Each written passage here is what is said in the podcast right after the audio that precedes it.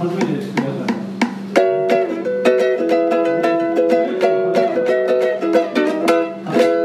んまるまるってだるい時ないこの番組は会社のようで会社でないでもギリギリ会社の手を保っている株式会社ミッケの代表井上匠が毎回いろんな人をゲストにお迎えして「まるってだるい時ない?」というテーマでゆるーくおしゃべりをする番組です。ファシリテーターはミッケ社員のようで社員でない佳代子がお送りします。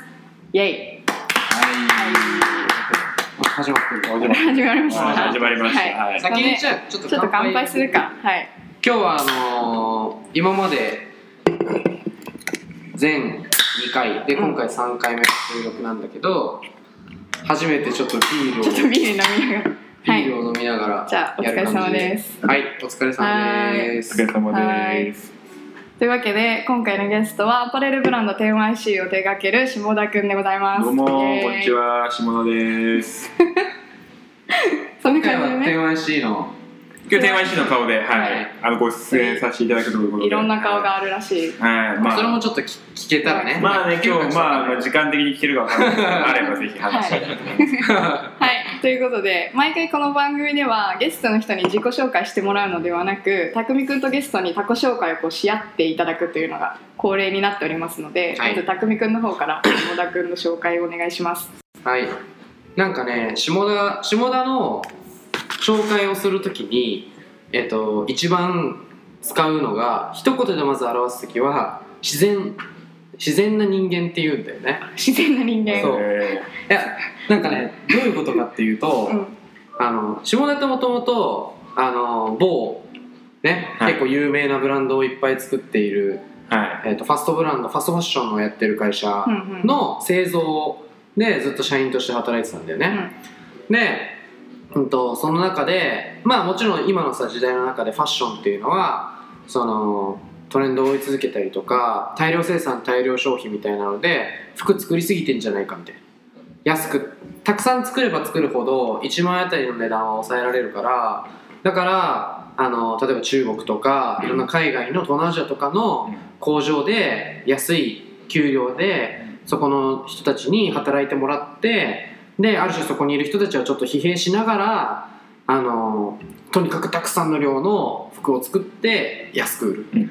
で、えっと安く販売してうん。でも流行トレンドっていうのがあるからそのトレンドに合わせてもう服を作り続けるわけだよね。うんうん。ファッションブランドっていうのは。だから例えば春夏で出した商品が全然売れなかったとしたらもう次の春夏では売れないことを前提にするからうん。基本的には廃棄っていうかそれがものすごい安い値段で販売するんだよね、うんうん。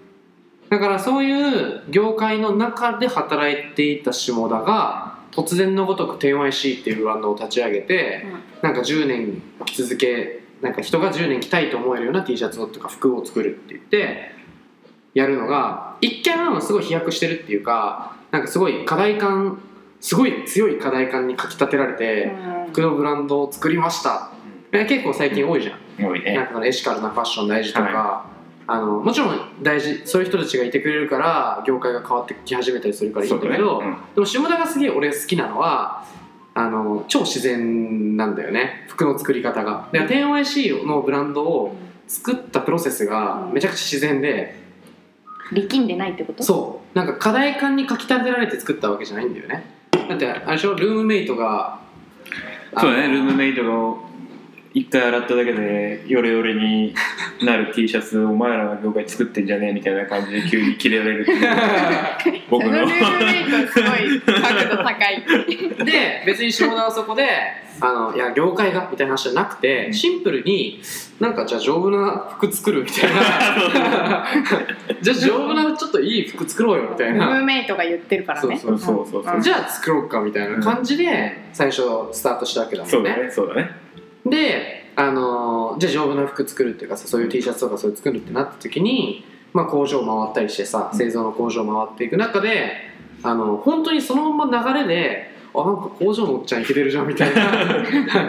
工場のおっちゃんすごいイケてるしでもイケてるけどなんかすごい疲れてるっていうか、すごいなんだろうめちゃくちゃ職人さんいっぱいいるのにその人たちが職人さんらしい仕事というか職人さんだからこそできる仕事の仕方でできてないんだよね。それは、まあ、さっきも言った通りで大量生産大量消費の時代で工場っていうのがたくさんものを作れないとお金にならない。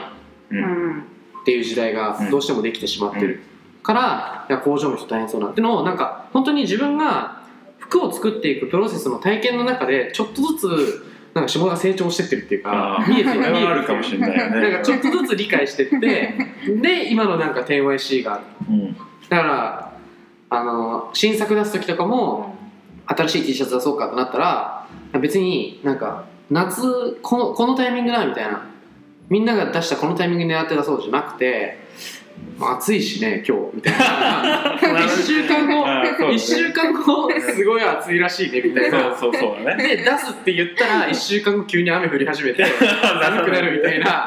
なんかなんか 10YC の俺が、まあ、さっきもちょっと話してたけどさ、いいなと思うのはその無理してものづくりをしてないうん。感じがすごくいいなと思ってて、うん。いやもちろん大変なこといっぱいあると思うんだけど、なんか 10YC を見てるとみんなもの作れそうだなって感じさせてくれる感じはあるなっていう。ああいい。めっちゃいい話だめっちゃいい話。うん。そんなナチュラルな男っていうのが下田っていう、はい。いい話だったい。い話だった。すごいそれ負けないぐらいちょっといやー俺さこの話さされてる時さ全然さ匠君の話聞かないで 匠君なんだっけみたいな感じのことずっと考えてたんだけど あんまりうん。で本当になんかこういうなんか天ザ・天 IC みたいなさでザ・ミッケかっていうと俺の中ではザ・ミッケとかいうイメージがなくてそのだからたまになんかさここに来るとさウェブディレクションのさミーティングとか見てるけどなんかその匠君の姿は僕の中で全くなくて。えなんか僕からすると何なんだろうなと思ってずっと。こいつ何なんだろうなって何なんだろうなって多分ね磯川さんはまあ仕事をやってるからあ何なんだろうなとずっと思ってて。だからメンターみたいな俺からすると。どっちかっていうとえそうそうそう。だから恋愛 C とかさ俺の周りにまずさ手間師3人しかいないからさ、うんうん。かこうあんまりこう表立って相談するとかさこうしこうすればいいんじゃないみたいなことを言ってくれる人ってまあ社内しかいないからー、さ。あうん意外と狭い世界でなんかこうものづくりしたりとか、まあ、アパレルはなんかなんとなく、まあ、情報が入ってくるから学ぶことあるけどじゃあ例えばじゃあそのディレクションとかその世の中の流れとか、そういうところってやっぱりね自分で取りに行かなきゃいけないからそういう時になんかなんとなく匠君が教えてくれるみたいな。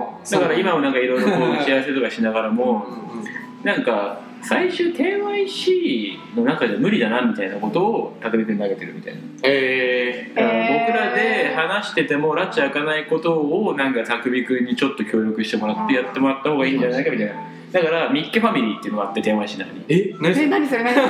とりあえずこれミッケファミリーに頼むみたいな。何 それ何それ初めて聞いたんだけえそれすごい3人のいいね。3人の中でこれじゃあミッケファミリーちょっと聞いてみようかみたいな。で 今回のそのイベントを提案し、まあ、今後ねこういろんなこうグロースとかがみんなにこう届けるためにいろんなことをやっていきましょうよっていうところにもちょっと匠君にちょっとこう入ってもらいながらやってもらうっていうのはなんかちょっとそういうところがあるかな。だからそういうなんか相談役みたいな感じのイメージがすごい強い、えー、結構新しすかった、ね、ごい新しい。やっぱなんか毎回こうタコ紹介すると、うん。このゲストと匠くんの関係性の中でしか語られないことみたいなのが出てくるから、確かに。面白いな、なんかあゆむくんの時とかもそうですね。磯川さんの時も全然違ったもんね、うん。違った違った。相談役ね、うん。へー。面白いね。そしてミッケファミリー。ミッケファミリーって嬉しいね。嬉しいね。嬉しいね。それ嬉しいな。ありがとうございます、はい。じゃあそんな2人ではい。今日は、えっと、テーマ最初にまた言い忘れちゃったんですけど今日のテーマははい。トレンドを追いかけるのってだるい時ない？そう。これなんか今日はあの服の作り手である下田君と、あい。いねあとまあ事業の作り手はい。であるまあ匠君がいるので、まあ、はいそれぞれの観点からだるい時ないっていうのを。あとちなみに私もですね服を売ってた時期がありまして、はい。はい、なのでトレンドを追いかける時ってだるい時ない。なんかまあそもそもその 10YC のブランドのあり方っていうのがまあそんな感じだなってまあ。ちょっと思ったんだけど。でもなんかさっきの匠くんのそのタコ紹介を聞いてたら、まあ、別にそういう思いありきっていうよりかはもうちょっと自然な感じで始まったのかなっていうふうに聞いてて思ったんだけど、まずね多分ね追えないんだよね。追えないトレンドね。そもそも僕は。うんうんうんなるほど。なんかこうさ なんとかファッションショールック何みたいなとかあなんかブランドのさその。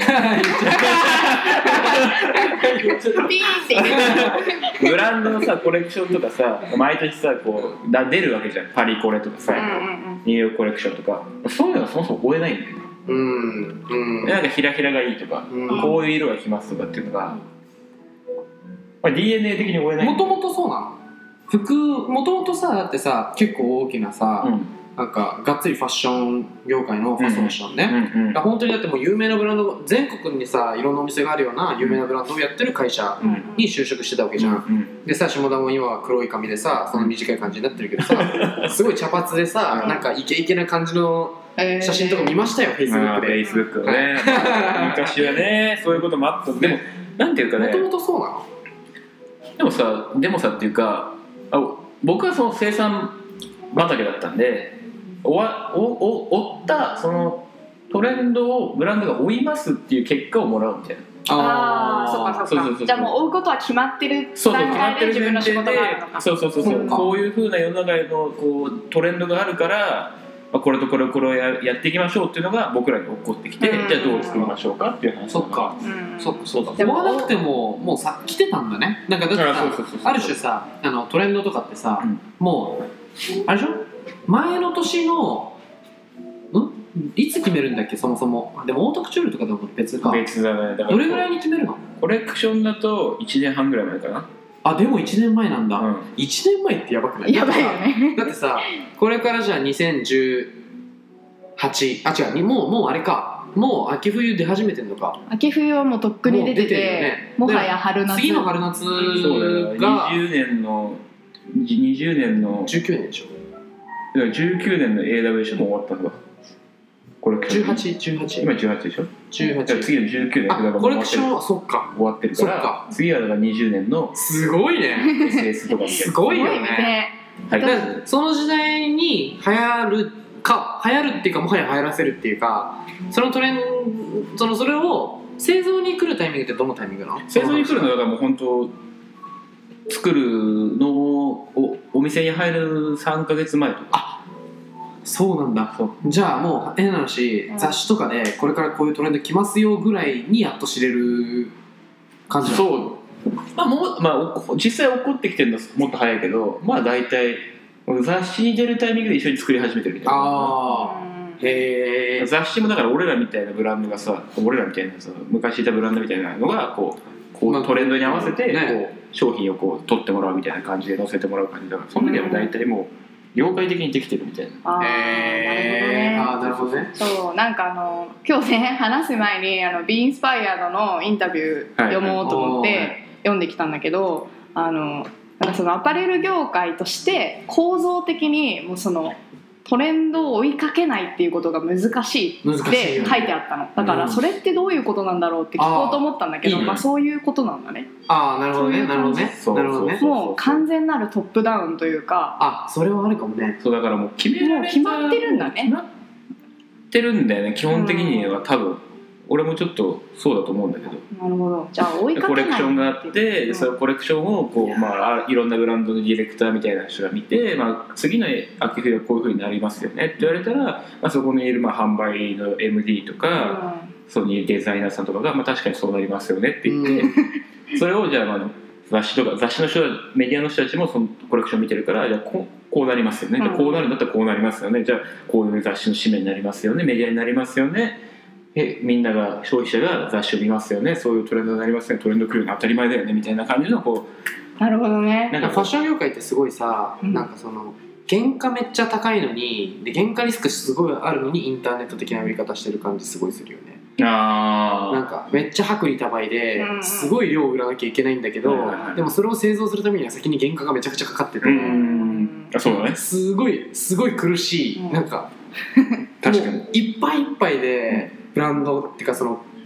アパレルの産業のやってるブランド、うんファッション系のアパレルの産業がやってるなんだろう業界にいる会社はなんか本当になんかギリギリの吊り橋をずっと渡り続けてる感じっていうかさ、うん。もうなんか昔農家が次の年の米取れるかなぐらいの気持ちだと思うんだよ 死ぬ死ぬぞみたいな。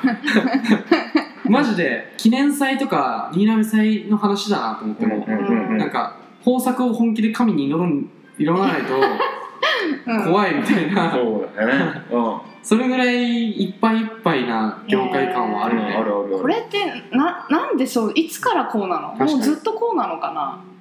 いやーでも最近どうなんだろうな。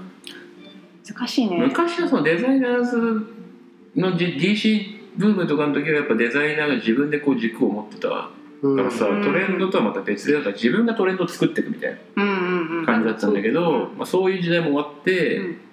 まあ、普通にでトレンドをどう捕まえていくかみたいな受け身になっちゃってからは早かったよ。いや多分単純に無理してるっていうか しんどいんだろうね。自然の反対なわけで、うんしんどそうだよねうん。すごい。なんか販売員としても振り返ってみるとなんかいい逃げ口になってたなってすごい思ってて、なんかまあ売り工場の一つになるというか、はいはいはいはい。まあ、今期のトレンドなんですよ。うん。ってあ言えちゃう？うん。あはいはいはい。いやトレンドなんですじゃねえよ。お客様に似合うか似合わないかちゃんと進めろよっていう話なんだけどさ、そう。だね。そう。でもね楽なんだよねやっぱり、うん、めっちゃ楽だと思う。楽だしさ、まあまあ。うん。あとなんかファッションってさファッションを追ってる自分って結構楽しいんだよねそう楽だしお客様も聞いてくるよね。やっぱ、うん。あこれ流行ってるんですか、うんそう。っていうふうに聞い俺てくる。俺もともとめっちゃ服好きだったから、うんあの俺だって高校生とかの時とかはさもうなんかだってこれぐらいの世代そう、うん。スナップ行く行く人だったの。あほんと。うん。うん。でなんかちょっと声かけられて呼ばれて呼ばれたみたいな。なるはいはいはいはいはい取られたみたいな、うん mixi に投稿しなきゃみたいな 感じのタイプだったからさ、うんでもその時とかはなんかサルエルだねみたいな話とか、そういう感じでなんか追ってたのが、うん。追ってた自分がすごく楽しかったし、うん。あのみんな追えてない中自分が追えている先を進んでる感をなんか感じるのすごい楽しかった。のはあったんだよね実際。でそれがやっぱ好きな人がファッションが好きな人が多いのかもしれないよね、うん。うん。でもねツイッターのツイートを最初追う感覚も近かったんだよね。俺さツイッターのツイートとかさ、うん。あるところまではうん。全部遡って見てたの、あタイムラインを、うん。全部追わなきゃと思って、うん。あなるほどね。めっちゃ戻って戻って戻って、うん。全部見ようと思って、うん。ひたすら追い続けてたの、へでもどっかのタイミングでできなくなっちゃって、うんうん。ななんでかわかんない。ツイート量がみんなが増えたのか、うん。なんか俺が単純に忙しくなったのかわかんないけど、うん。おそっからすごい楽になったよね、見るもんだけ見ようみたいな、見えたものが自分の見えたものの範囲でしかないって思ってから楽になった、確かに。ああなるほどね。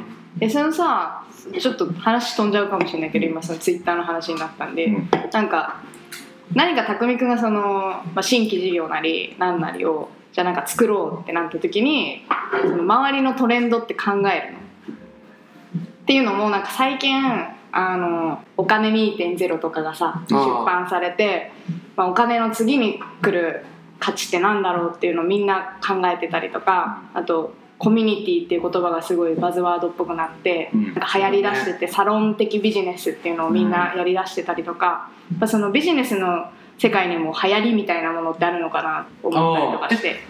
ビジネスの世界自体に流行りっていうのはまずあるよね絶対ね、うんうんうんみんな乗っかってくるうんそこに、うん。なんかお俺はあんまりそういうものの作り方はしないうん。けどなんでかっていうと、えっと、流行りから作るとあの見えたものしっていうかなんか大体分かったものしか作れないっていうか、うん。なんか予想できるものしか作れないんだよね、ううん。ん逆算になっちゃうからさ、うんうん。そうだね。そう。こういうかサロンのビジネスモデルいいなから始めてものづくりを始めるとそこから逆算してどこからどうやって作れるかみたいな話が始まっちゃうから、それはちょっとなんだろう。まあてか単純にモチベーションが続かない。トレンドから見ちゃうと答え合わせになっちゃうんだよね。答え合わせ作業ってすごい辛くてなんか何か01するときに市場ベースで物作るとかってなるとやっぱすごい辛い。うん。流行。辛いよね。辛い辛いっていうのが多分一番でかいと思う。なんかななんで辛いんだろうな。なんで辛いんだろうね。なんでなんだろうね。なんか僕はどっちかっていうとこう、まあ、トレンドを見ながらやってきてないか。まあないから、まあ、何も言えないね俺も。なんかまあいろんな情報があるわけだよ。ツイッターとかに。あるある。あるだけどそれをそのパクってトレンド通りやるのも僕は全然いいと同じ意見で。やっぱなんかこう自分がね僕らで言うと作り手をこう絶対に良くしたいんだって言いながらっていうその根本の情熱と例えばインターネットで服を販売するっていうトレンドはまあ今後止まんないわけで、うん。じゃあ僕らが作り手を豊かにしたいと思った時にじゃあリリアルで百貨店にどんどん店出していきましょうっていう方法にはなんない、うん。そうだね。そうそう。だからその手段とマジこうその本質っていうか自分たちがやりたいことを多分分けて考えておかないとそうだね。そう。あ分かった分かった分かった。一個一個だけ分かった。はい。はい。一個は、えっとなんでトレンドを追わないか。はい。はい。一個はえっと金持ちに勝てないっていう。だってトレンドがあるってことはし市場マーケットがもうすでに存在してるっていうことだよね、うんねってことはお金を投下すればあのお金をひたすら投下すれば多分うまくいくんだよね。なるほど。マーケットがすでにあるものって、うん例えば広告使うとか要はもう伝えるだけでどうにでもなる。だから市場を制するためにはトレンドが先にあるものを追うってなるとなんかマネーゲームになるっていうのが結構一個でかい気がする。勝てない。ぶっちゃけ。勝てないんだよね。なるほど。勝てないっていうか勝つ気もないんだけど なんか役割だなと思う。うん。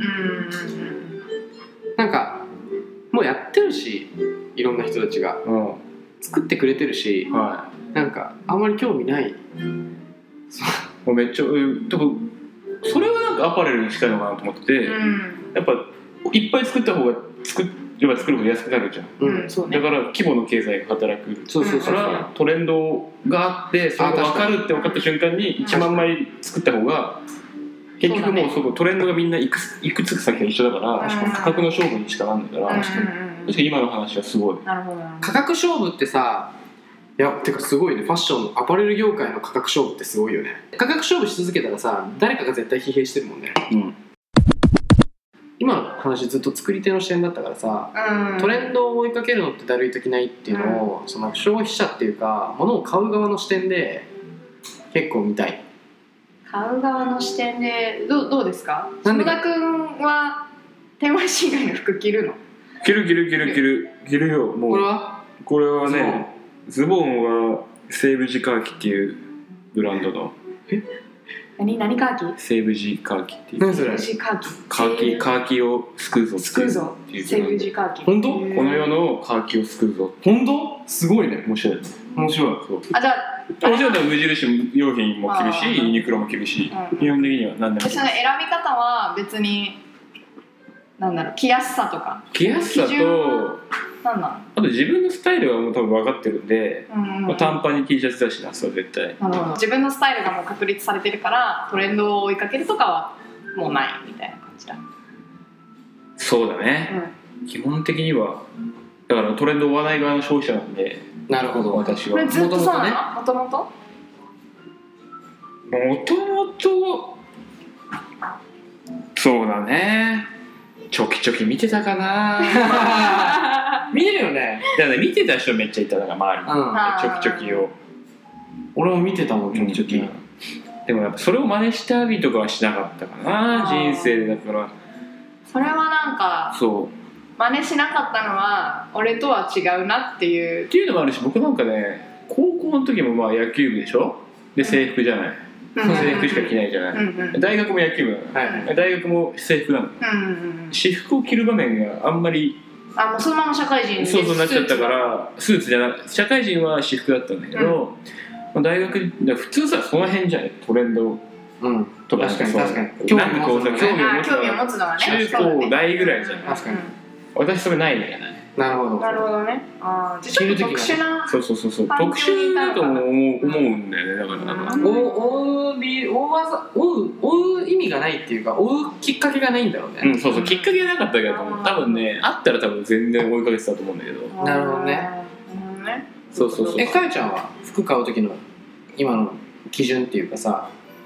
今の基準はねもう私基本的には試着したものを着るのね買うのね。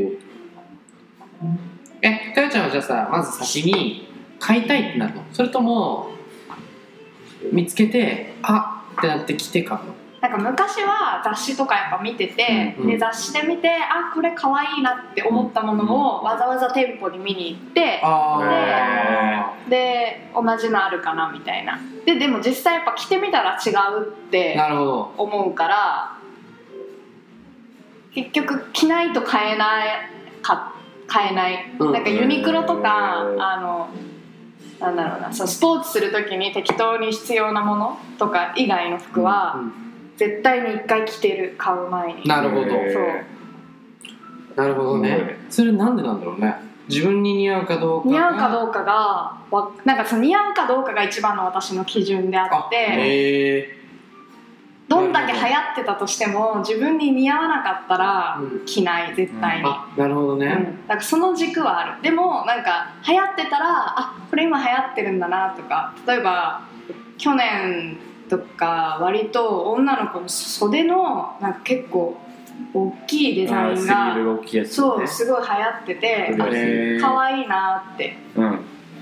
思ったんだけど、結局なんかすすごい忙しかったのか試着する時間を取ったショッピングっていうのができなくて。できなくて買わなかった。だから試着しないと買えないの、うんへー。そう。だから 10IC の T シャツもずっと買いたい買いたいって言ってるんだけどまだ一度も試着できてないから買えないの。そう面白いね。自分に似合うかどうか。だから結構かよちゃんにとっての服っていうのは体に近いっていうかそのそうだね。ファンクションっていうよりかはどっちかっていうと自己表現のツールの方に近いかもしれない、うん確かに。ね面白い。そうそうそうそう。えそれがでも一番多そうじゃない？でもさその自己表現も結構抽象だよね。その抽象的抽象度が高いっていうかさうん。俺の自己表現また全く真逆なわけじゃん。なんか俺はもう、うんなんつうの？なんか知ってるのしか持ってないっていうかほとんど。そうだよね。うん。これオリオーズでしょ？これ俺やつじゃない これはこれは斜め上見てる。斜め上見てます。これはあのえっとね高校の時にあじゃあ中高ですごい仲良かったファッションをやってる友達がいて、はい。そいつがめちゃくちゃ通う古着屋があって、うんそこに連れてってもらった時にそこが作ってるオリジナルのへセットアップの下のズボンえーなんだけど、うん。なんかね俺ぶっちゃけうんと物買う基準俺の服買う基準はあのー特別になんかその思いに共感したからとかうないんだよね、うんうん。なんかん知った知って。なんかそもそも 友達がやってるととかなんか入ってくるから入ってきたら買う。あの情報が。例えばあの別に本当にねあれだよ。なんか例えば最近買ったのがあの小物っていうサングラス。ああ見た見た見た。あれもなんか小物の話が入ってきたからいいよって言われたらそうそう。あいいんだ。いいんだと思ってで行ってみたらいいじゃんみたいな。もなるほどね。で買うとか。割とその周りの人のセンスとか尺度とかっていうのを信頼してるってこと？はあるかもしれないね。とかその人が作ってるとか、う、なんかねあの物を買う上でのハードルが俺はあんまりないかもじゃあもはやトレンドとかじゃないってことそうなんかいいいいじゃんいいね。はい買う。みたいなでもさたくみくんはそのトレンドをちょっと追ってた時代があるわけだあよね。った。うん。それはどう変わったの？うーん。まあ一つはえっ、と他の俺がトレンドを追ってた時ってさっきも話したけどあの自分がね自分が満足するんでね。その要は自己承認っていうかあそのみんなよりも先を追ってるう感をなんかすごい満たされてたんよなるほど服で自分の知ってる環境の中で解かれてるっていうかうん。受け入れてるっていうのが嬉しかった。うん。それが服じゃないところで満たされるようになった感をああそれはすごい。なるほど。めっちゃわかる。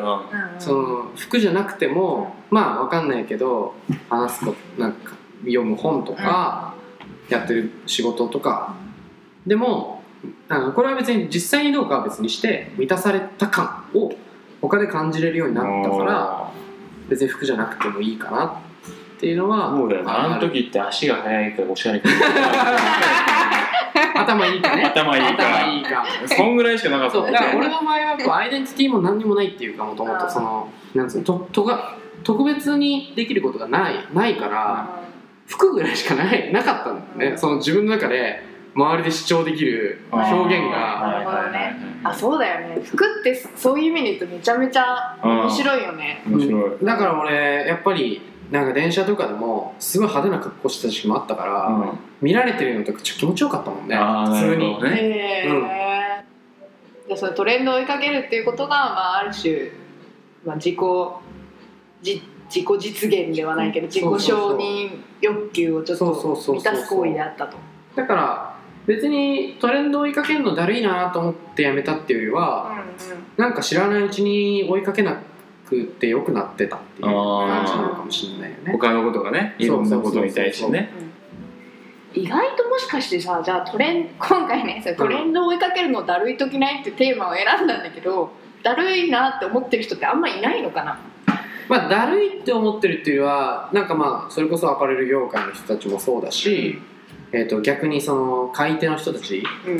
でいくとなんかその社会に振り回されてる感っていうか何か自分の見えない何かに追いかけ回されてる感のだるさはあるんじゃない？そうそれだと思うんだよな。その多分その場合それって多分、えっとその追いかけざるを得ないなんかお追いなんていうの？追われざるを得ない感じがずっとあり続けていてなんかなんだろう？例えばアパレル業界がそのトレンドっていうものになんで追いかけ回されてるかっていうとそもそも構造自体がさうんうん。そういう構造になってるからさ、あのもうそれ以外の手段が大きく構造が変わらない限りそういうことはだよね。見つからないんだよね。そう。だからまあある種、まあ、ちょっと飛躍しちゃうかもしれないけど、俺がファッションのトレンドを追いかけざるを得なかったのはそれ以上に自分を主張するものがなかったんだよねその時。だから手段がないから追いかけざるを得なくなってそう見当たらなかった。ねそうそうそう。んん。っていうのは結構でかいなと思ってて、うん。だから結構そのなんだろう構造ごと変えるのかそもそも構造がなかったこととして見るのか、うんうん。みたいな方向に進まないとその作り手的な視点でのトレンドと,、えっと買い手的な視点でのトレンドうん。に対するアプローチはできなさそうだよね。それ超むずいよね。超むずい。だから一個ポイントとしてあるのは作り手的な話でいくと,、うん。えっとゼロから始める。まあ、それが下田君みたいな。そうそうそう。そうだね。やっぱりそのわけだよね。すごいでっかい会社が同じことをやるっていうのは絶対無理だからさ、ものすごい社員雇っててさその人たちを変な話切切らないとさあの、急にやっぱトレンド読んでやめましたんで。受注生産なんて仕組みで 急にやるなんて言えないからさ。だからやっぱり変化するにはさ大きく構造が変化するには多分ちょっとずつ変化していかなきゃいけないんうんだろうね。そうじゃないと不幸になる人間が死ぬほど出てくる。そうか、じゃあその作り手はもうその枠組みから外れるしかもう方法が今現実的にはない状況みたいな。結構わかんない。大変そう。かなだよねいや多分そうだね。だから、まあ、今こういう僕らみたいなブランド系が増えてきてるからそれでまあ社会構造はどんどん変わっていくんだろうけど。今の会社は多分難しい。難しいけどそもそももうこれが終わりの時代になってきてて、でいつ変えるのっていうところはまあ考えるほどね。まあ確かに。そう。会社自体がって話になっちゃうんで。確かに確かに。もはや。確かだったらもう変えていかないもう血垂れ流しても変えなきゃいけないよねっていうところには入っていく時代になっていくのかなっていう。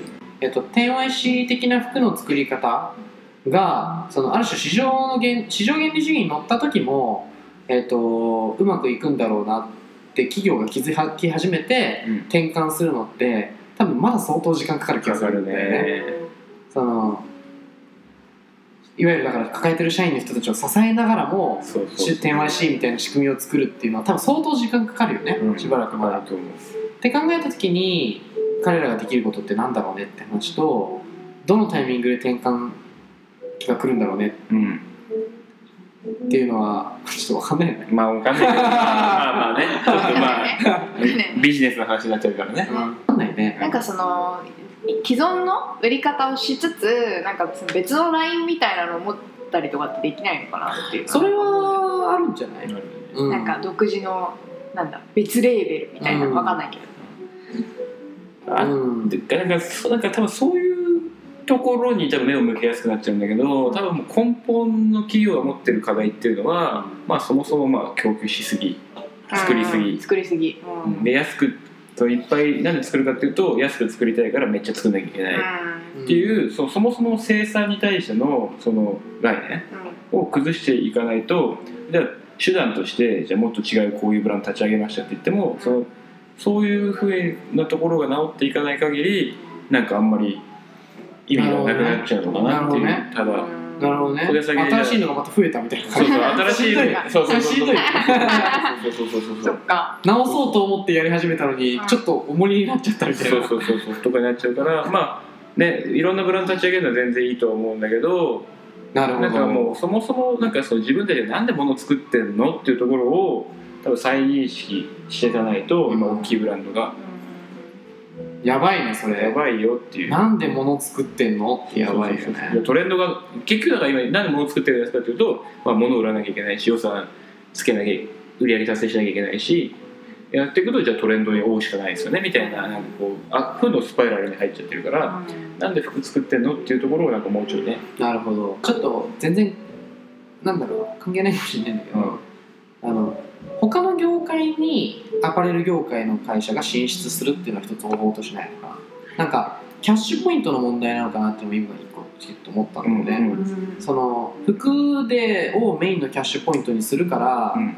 あの常に生産生産してっていうのを追い続けなきゃいけないわけじゃん、うん。そこの数をコントロールできるぐらい、えっと、他の事業でお金を作れるようになったら結構ありなのかなっていうのはちょっと今思ったあそれで言うと私最近よく見るなって思うのが結構その服を作ってるはずのブランドがなんかライフスタイル全般まで、あねねの提案しますみたいなので、飲食うんとか家具とかのお店とさか別のものをやり始めてるやり始めてるところは多いなっていう、思う思う、うん。あれってさなんかその一見資本主義的に見たらその業市場を変えていくことで拡大していってる感も感じるけどちょっと反面服危ないねって思い始めてそうな感じもするよね。あするするするするする、うんなんかちょっとそろそろ服やばいんじゃない俺らみたいな。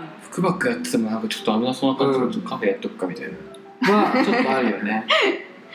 確かに。そうそうカフェやってるとことかね多いよね,、まああるよね。海外のカフェ持ってきたりとか、うんうんうん、大きな話なんですねこれはね。結構。いやでも本当にファッション業界とかアパレル業界って、まあ、ちょっとごめん混同しちゃうんだけど構造ごとをしっかり変えていかないと難しいんだろうね。そうだね。下田から見て ZOZO ってどういうふうに見るの？ゾゾ？俺結構気になるんだよね。今後のゾゾ。そう今スーツ作って ZOZO スーツでオーダーメイドのすごい安いスーツをね作るって発表この間あってね、まあすごいじゃん。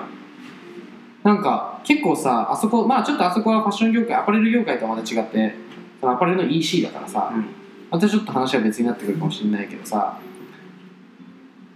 なんかそのアパレルとかファッションとかの業界っていうのから捉えた時になんか下田は ZOZO に対してどう思うのかなっていうのが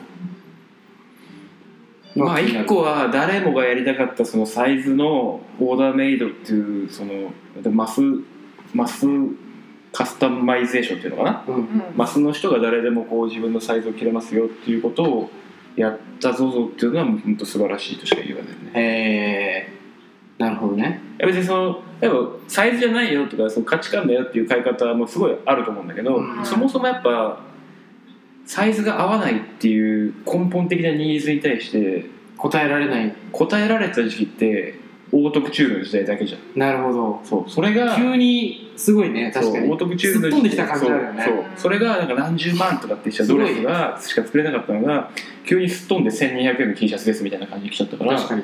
いやこれはもう本当にすごいインターネット的だねやっぱいりやいやいや本当にすごいなと、すごいね、うん、なんかまあこの業界僕らの業界でイチャモンつけてる人たちもいるけど、うんうん。まあ、素直にもうこれはもうすごい。えそれはどういうイチャモンなの？逆に。いやなんかサイズじゃない人みたいな。そのスーツのはいはいはい。精度が悪いとかそういう話になって違う話になってっちゃうんだけどそもそもそのなんかこう文化を作ろうっていう気概がすごいしうんうん誰もやってこなかったからうんそれを作っちゃったしある程度まで、ね、あのスーツ自体がダサいとか言ってそうそうそうそう。超叩かれたりとかしながらもね。そこじゃないんだっていう ね。本質は、うん。どうぞがどうぞが成し遂げたいってことだからそこじゃないからそすごいれはなんか前向いてる感じしますよね、すごくいいするするする、うん。だからあれの先って何が待ってんのかなとはすごい思うけどね。あもうだから私が普通に一消費者としてとても期待したのは、さっきも言ったように試着しないと私買えないのね服が。うんなぜならその似合うかどうかが最大の自分の軸だから、うん。それがなんかその店舗に行かなくても解決できるようになるのであればうん。すごい嬉しいなっていうのは素直に思う、うん。なるほど、うん。いやーそういうことか、なんか今話聞いてて思ったのはさ、っていうかよちゃんの服の買い方。うん。うんでかよちゃんはある種店舗に行かなくても、うん。今なんだろう試着できればいいのにっていう服の買い方もあればさ、俺はどっちかっていうとさ、あの服買う時は下田から直接買いたいし、うんうんうん。なんかやっぱ EC で買いたくないんだよね俺、うんうんうん。下田からもう下田ちょっと俺に渡しに来いよと思う,、うん。思うぐらい、うん。なんか受けてもらなんか EC ってさなんかお互いになんかあんまりよく分かってない状態で物が届いて終わるみたいな感じがすごい寂しくて、うん。っていう感覚の消費もあって、うん。わかるわかる、なんかそれってなんか難しいよね。なんか思うのはさその一ブランドがどっちかを決めてやるのか、うん。それとも一ブランドの中でどっちも満たしていくのか、うん。難しいね。ね。だってさ例えばトイレットペーパーとかがさもうもう匠くんが「いやもうトイレットペーパー作ってる誰々さんから買いたいんだよね」っていう状態にさならなるかな。えっとね俺はちなみにコモンズはなってる。あのあ洗剤ね。洗剤。うんうんうんうん。洗剤あの食器用洗剤とかはなってるんだよね、ああなるほど。あれがもう少し寄ってくるとトイレットペーパートイレットペーパーぐらいまで来ちゃうかもしれないよね。う。ん。だから割とじ俺の中でのものはそのその作った人とのつながっていることを証明したい、とか物じゃないのかもね。友達の証明っていううか、んとかなんか会う口実とか、うん作り手と。でお店はそういうお店であったらいいなってよく思うんだよね。うんその待ち合わせ場所っぽい感じっていうか、なんかっていうのもあればさ、うん。わかる。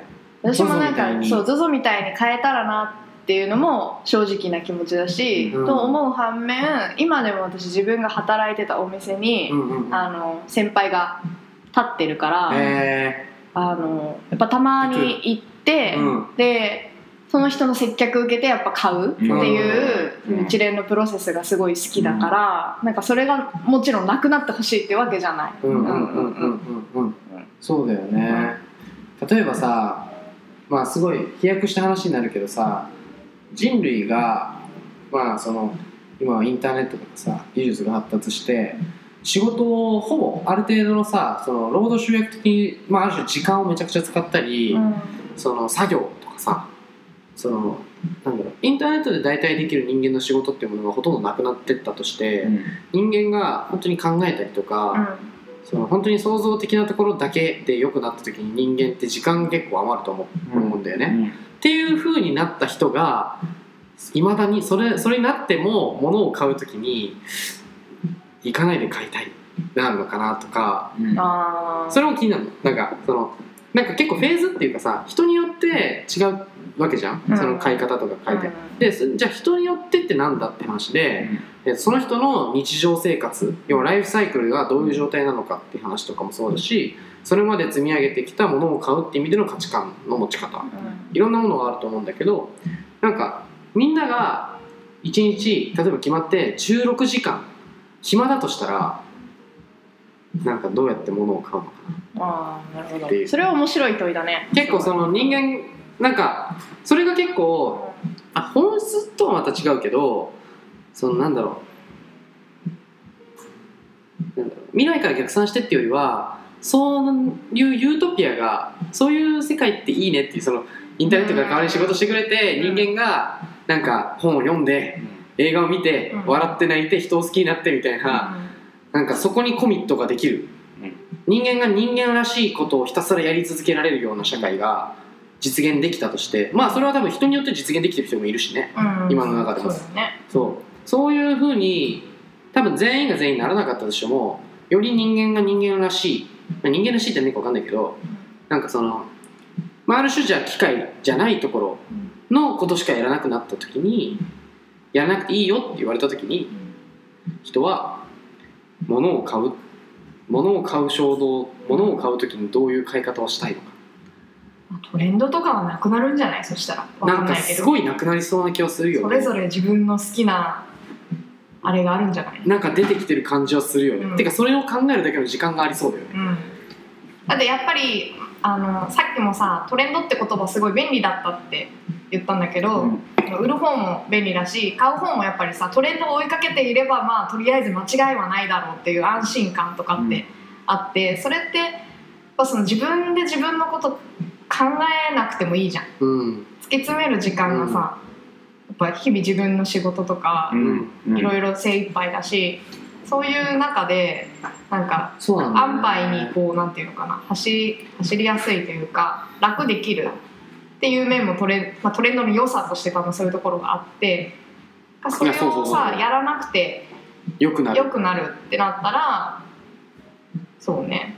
なんか 10YC ってさ、うん。ある種そのこれからいろいろ今お店 EC 閉めててさ、これからどういうブランドやっていこうかみたいな話が一応始まってるわけなんだよね、その中で、えー、と一つキーワードとしてやっぱりあるのが人がやっぱりその自分で意味を見出して物を買う。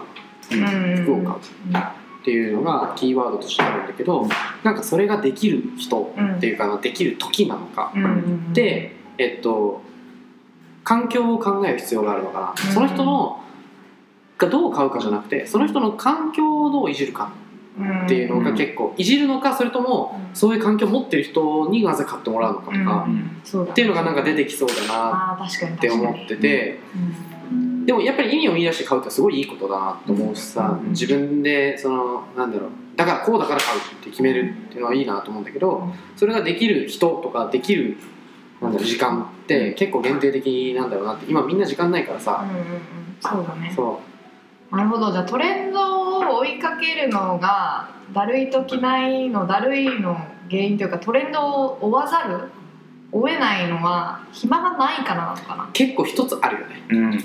忙しいよねみんな。だから服にか服のこと考えてる時間ないよねそんなにね。まあ服に限らず毎日着なきゃいけないからね、まあ確かに確かに。で本当に時間ないよねうん、みんな。そう、はいみんな時間ない。時間ないって結構みんな時間ないからこだわれない。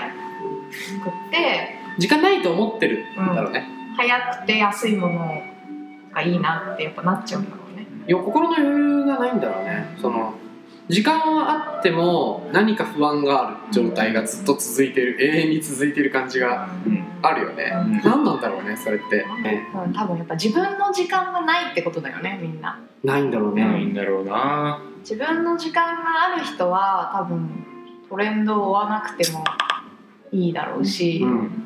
就活の流れに乗らなくてもいいだろうし、そうだね、うんあでも自分の時間がってのはいい話だね、自分の時間時間は多分みんなあるんだけどある自分の時間がないんだろうね、うんでこの間歩夢君と一緒に話した内容でもちょっと出てきたけどさ自分で決めたことをやることによって埋まる時間とうん。誰かに決められたことによって埋まる時間ってうん。全然違うんだよね。そうよね自分でやるって決めた時の時間が埋まってる状態ってすごく上手に時間を使えるんだよね。てか逆に言うとすごいどんどんこなしていくっていうかどんどん進めていくんだけど誰かに決められた時間を過ごしてる時ってあのー後回しになっちゃうんだよね。うんうんうん。つい。だから残ってってんだよね。タスクとしてね。そうずっと残ってってでそのタスクになぜか追われてる感を感じてるっていうのがずっとあるんだろうねあすごいなんかトレンドを追うのってだるい時ないがここまですごい。展開すると思わなかった、うん。全部さ結局この前回の磯川大地でその前の山下歩夢うん。ずっとつながってきそうだよね。そうだね。多分大事なことが一緒なんだろうね確かに。うん。確かに。なるほどね。うん確かに。確かに。確かにいろんな課題の全ての根本とか、うんうん全ての解決策ってつながってくるんだろうね、うん。今の話でいくとだから時間だよね。時間だよね。自分の時間をもどうと作るにはうんっていう話だよね。うん。面白いね。面白いね、だからだって最終的にはそれが全部通じちゃったらそこで一旦時間って他人なんか誰かに作られた時間ってだるいときないって話がみんなでできるって話。そういう話。それすごいいい話だね、なるほど、そこに対していろんな人たちがそれぞれアプローチしてるんだろうね、うん。その自分が気づいたことりなりね。すごいね。結構心理っぽいね。すごいね、うえ3回目にして。早かった。早かった。早かった。早かった。いやまあまあこれは分かんない。まだわかんない。まだわかんない。まだわかんない。まだそしてまたまたさらにちょっと絞られるそうそうだね。時間っていうのはまだ抽象がすごい高いから、うんうんうんそっからまたさらにちょっとギュッてくるかもしれないから洗練されてっそれはちょっとねこれからもっと楽しみこれからじゃあずっとこれやり続けたらめちゃめちゃいい生き方をできるようになるかもしれない、ね。すごいそこに行くのかな？あだから本当にかよちゃんが最初にさ、そのこのポッドキャストをやった理由みたいな話にも近づいてくるけどさ、そのなんだろう。自分なんかその自分自分とはみたいな話だと思うんだよね、結局。うんうん自分がやりたいこと自分って誰なんだ？自分の生き方って他の人に伝える時にどう伝えられるんだみたいなとか、なんか結局そこに戻りそうだなってのは思う、確かに、まあ、というわけでなんか毎回このだるさへの処方箋的なものを出して終わってたこの番組なんですけどなんかちょっと抽象度高くなっちゃったね。高くなっちゃったけど。じゃあちょっとあえて具体に落とし込んでみるとすれば。見るとすれば、なんだろう。まあだからトレンまずじゃあ前提としてトレンドを取ってだるい時ないっうん。ていう、えっと、問いかけがあって。うん、じゃあなんでトレンドを追う時ってだるいんだっていう話だよね、今何分ぐらい？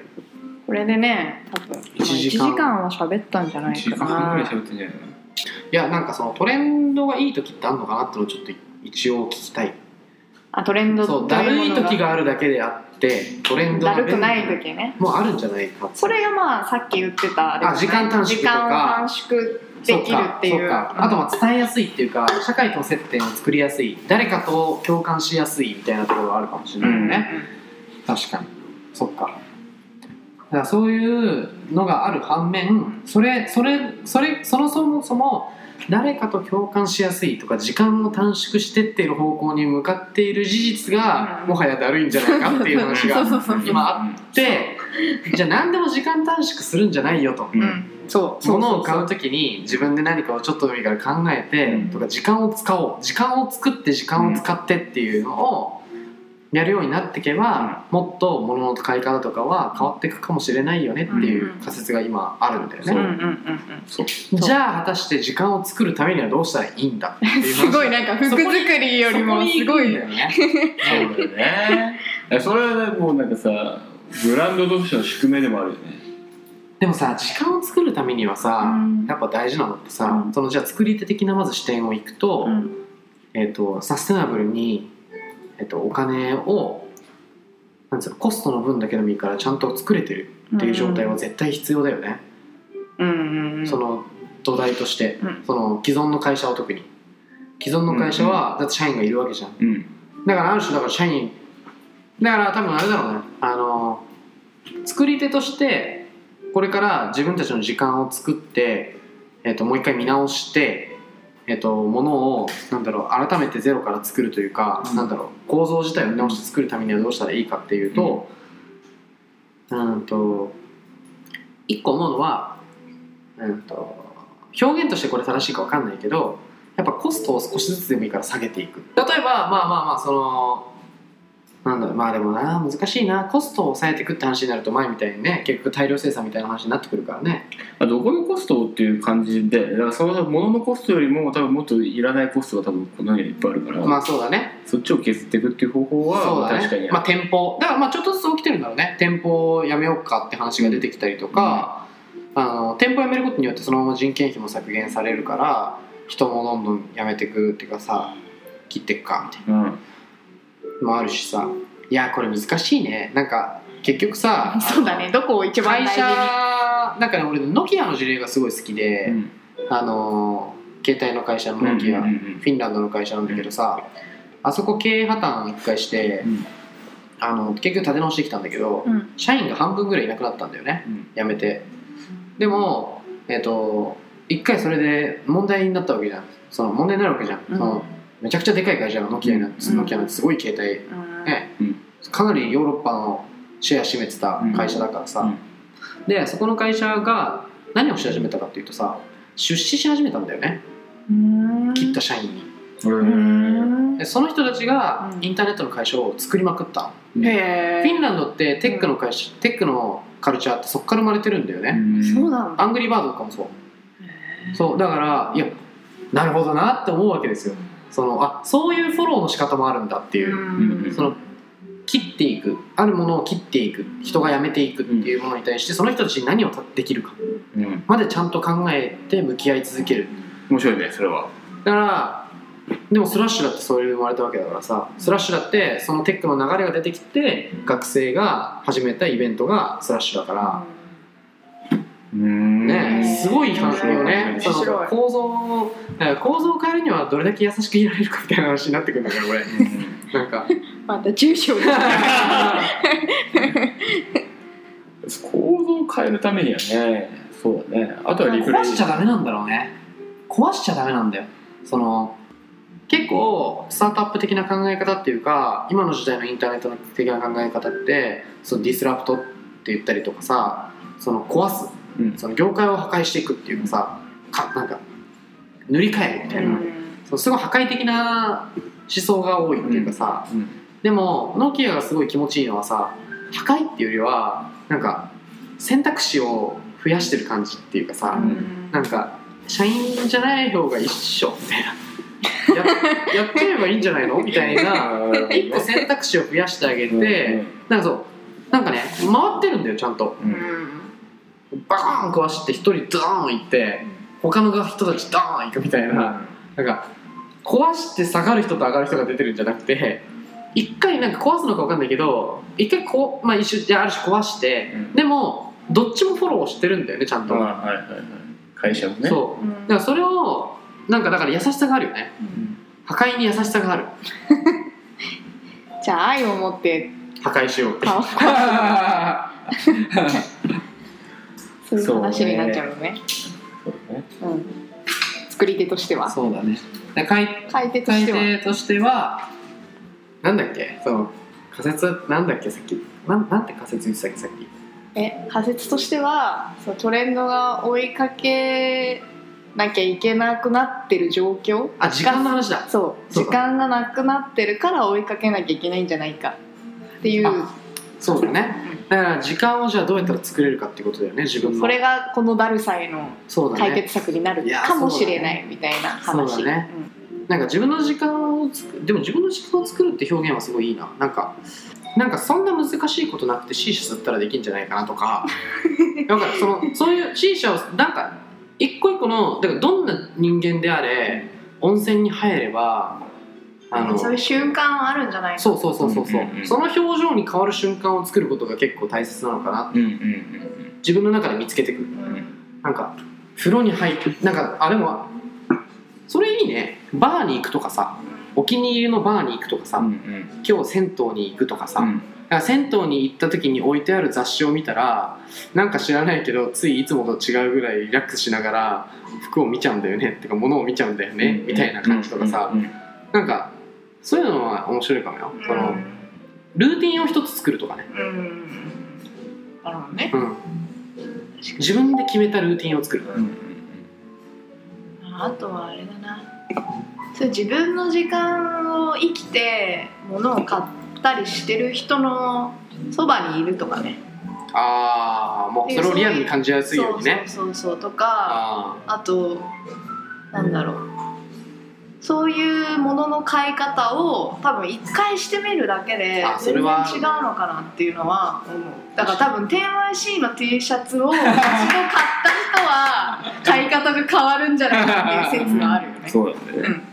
あそれはねなんだそれは僕にすごいまあ、両国か分かんないし誰かから聞いてもいいと思うんだけど自分らしく物を買うって結構難しいハードルだと思ってむずいよね。自分らしい自分っぽい人の真似をするだったら結構いけると思ってていけるね。それをなんかもうちょい噛み砕いてあげたらいいんじゃないのかなとまあそれがまた分かんないけどそういう感じなのかもしれないし、うん。まあさっき言ったようにねどうやって作るかだけどね。いやこれはね本当にずっとねもうどの会、まあ、物を売ってる会社はずっと考えてることだと思うし、なかなかねじゃあ俺がじゃあ60億人全員に会ったらね TNYC60 億枚売れるだろうけどそれは難しいかもしれないしさ。そうね。いやなんかこの間ウクレレやってるしんくんと話した内容じゃないけどいや今の話じゃないけどさ下田を好きになったら多分し電話して買うよねっていうそうだね。話で買うよね。うん。その終わり方はないぞ